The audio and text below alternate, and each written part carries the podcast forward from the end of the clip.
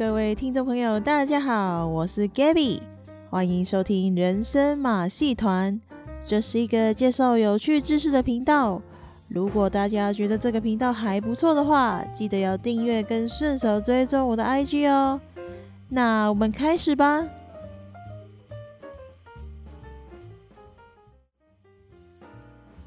每次在超市开心购物的你，其实一直被计算。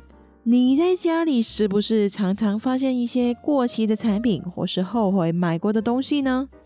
总是想着当初就不应该买这么多东西，根本多到吃不完。尤其是看着那些垃圾食物，最近在减重的你一定不会碰。那到底要怎样避免购买过多的食物呢？其实，你的购物选择很可能已经被一套精心设计的感官心理学所控制，所以在进入琳琅满目的货架前，我们可以先做好准备，以便做出更谨慎的选择。首先，把你沉重的包包丢进购物车里吧，因为研究显示，带着轻便包包跟带着沉重包包的消费者会做出不一样的购物选择。背着重包包的人更容易购买不健康的食物，同样的，拿着沉重餐盘的人也会倾向点一些比较不健康的食物。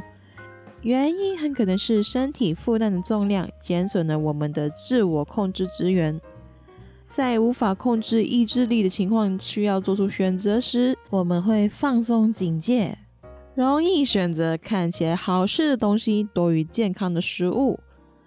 另外，在大卖场里常常标着食物的味道，可能是烘焙食品，也有可能是火腿啊、起司的味道。你在这个时候先别急着挑选食物，试着用两分钟，用鼻子好好享受那股气味，让嗅觉得到感官上的满足。效果可能出乎你的想象，跟实际吃下肚一样。由于感官上的满足。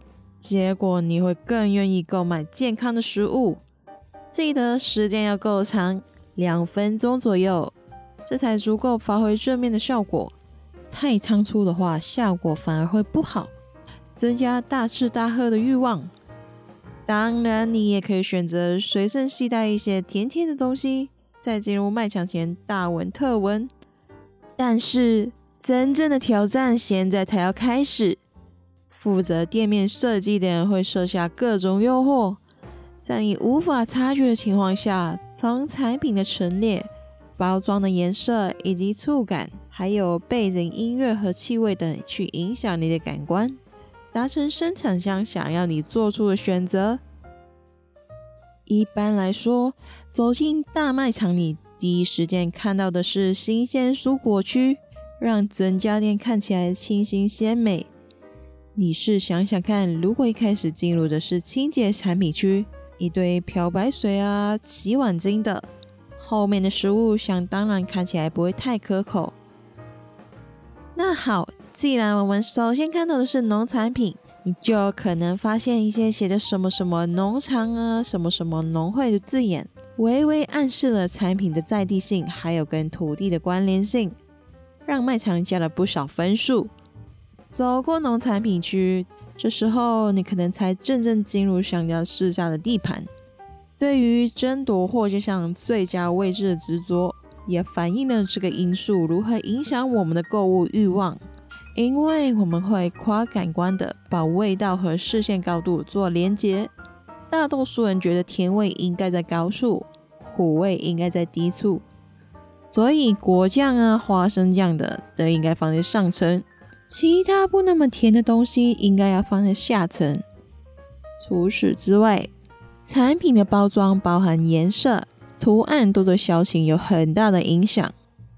不知道从什么时候开始，消费者比以前更加注重健康，购买东西的时候会比以前更在意它的营养价值，而人又会本能的将绿色连接到健康，因此多了很多绿色包装的产品。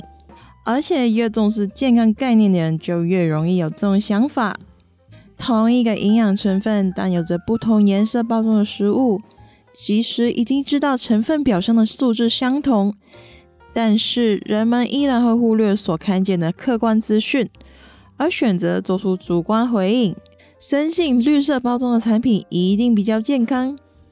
除了颜色之外，包装上面的图案还有文字起了关键作用。如果是一包饼干的话，上面印着小麦图案，看起来一定比印着饼干图案的来的健康。再加上在包装的上方大大的写着“百分之百全麦”或是“全天然成分”，就大大增加了它的说服力。记得是在上方哦，因为健康代表轻盈，轻盈的东西就应该放在上方。那么关于外观的因素已经讲完了，是时候把产品拿上手摸一摸吧。就算摸到的只是包装。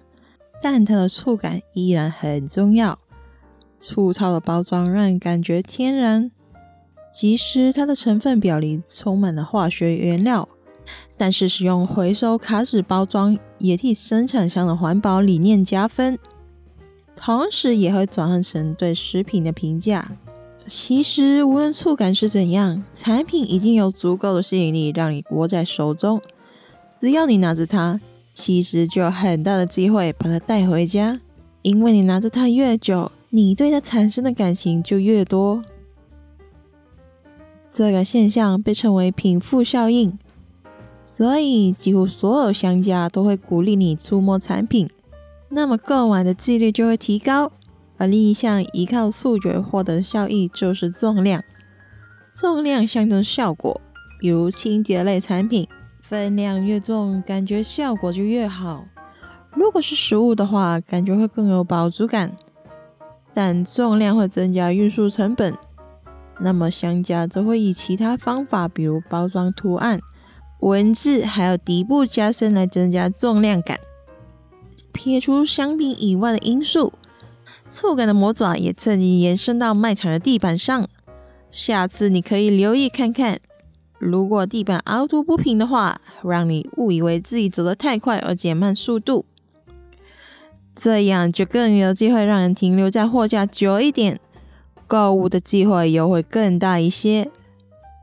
接下来，已经在卖场里经历了几番现实与感官挣扎的你，少不免会经过试吃的摊位，起司啊、火腿啊，通通放在那边等着你来吃。但是你有没有想过，免费试吃的背后隐藏着礼尚往来的概念？这种在人类生活中源远流长的互惠生活模式，放在商业社会中就会提高你购买商品的意欲，因为人天生就有不想亏欠别人的心理，所以免费试吃就变成了一种柔性施压，让你在试吃过后更想购买他们的产品。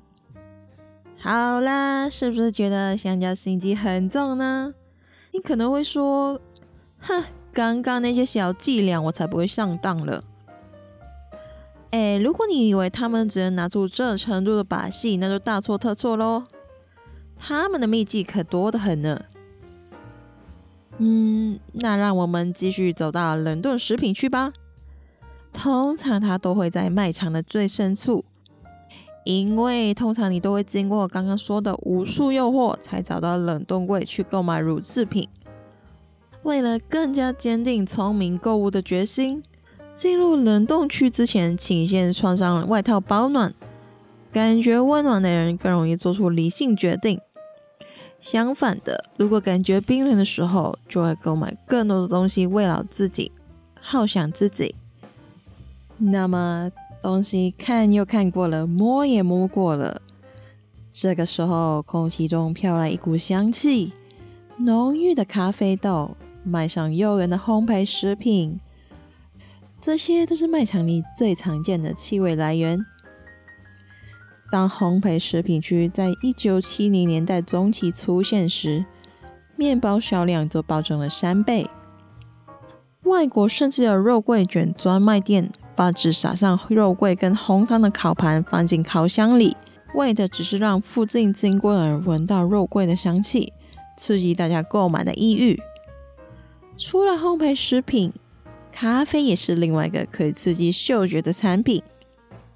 如果在贩卖现煮咖啡的加油站里装设电视荧幕播放咖啡广告，销售量会明显上升八十趴。假如是这个时候在旁边再摆放一台能够释放咖啡香气的机器，销售量会直接暴冲三百七十四趴。最后一个要讲到的感官体验是听觉。研究显示，缓慢的音乐可以让人在卖场逛更久，停留的时间越长，销售量就越好。至于是播放什么音乐呢？如果在酒品专卖店播放古典音乐一周，每位顾客会比播放流行音乐一周的平均花费增加四十趴。古典音乐代表着优雅品味，它所带来的情感和联想会影响我们的购物选择。那么，如果真的是这样的话，播放不同国家的音乐会否带来相似的效果呢？研究人员在卖场里的葡萄酒区播放一周的法式歌曲，之后一周则播放传统的德国铜管音乐。一般来说，这个卖场的法国葡萄酒的销售量是德国的四倍。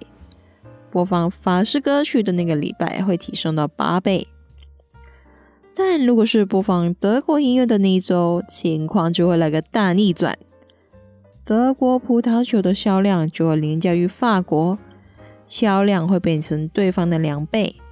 上面的顾客会受到音乐的影响，左右了消费的选择。其实说了这么多，只是想告诉大家，如果你要逃离精心设计的购物环境，几乎是不可能的。除非你可以做到戴上耳机，只听着自己的音乐，喷上香水，直冲你想买的东西，无视其他宣传跟优惠。不过，如果产品包装所传达的讯息跟内容物相符，这倒是可以接受。因为这只是多了一个认识产品的渠道，但如果买回来的产品与期待不符，恐怕我们下次就不会再上当了吧。当一个精明的消费者，有时候也需要经验的累积，不知道你们同不同意呢？以上就是今天的内容，大家记得在下面留言告诉我有什么好的建议哦。那我们下次再见吧，拜拜。